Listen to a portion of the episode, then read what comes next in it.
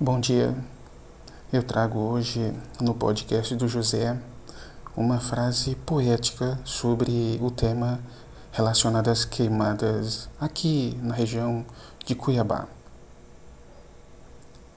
Perturba os céus nesta tórrida manhã cuiabanense, com esfumaçantes poeiras, a queima que conteima parece pintar com cortinas de fogo o verde da cidade verde com lustrosas fagulhas incandescentes.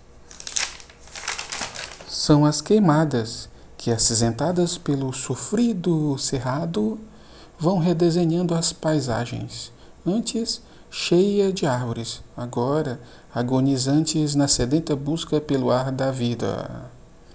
Obrigado pela sua presença aqui no podcast do José.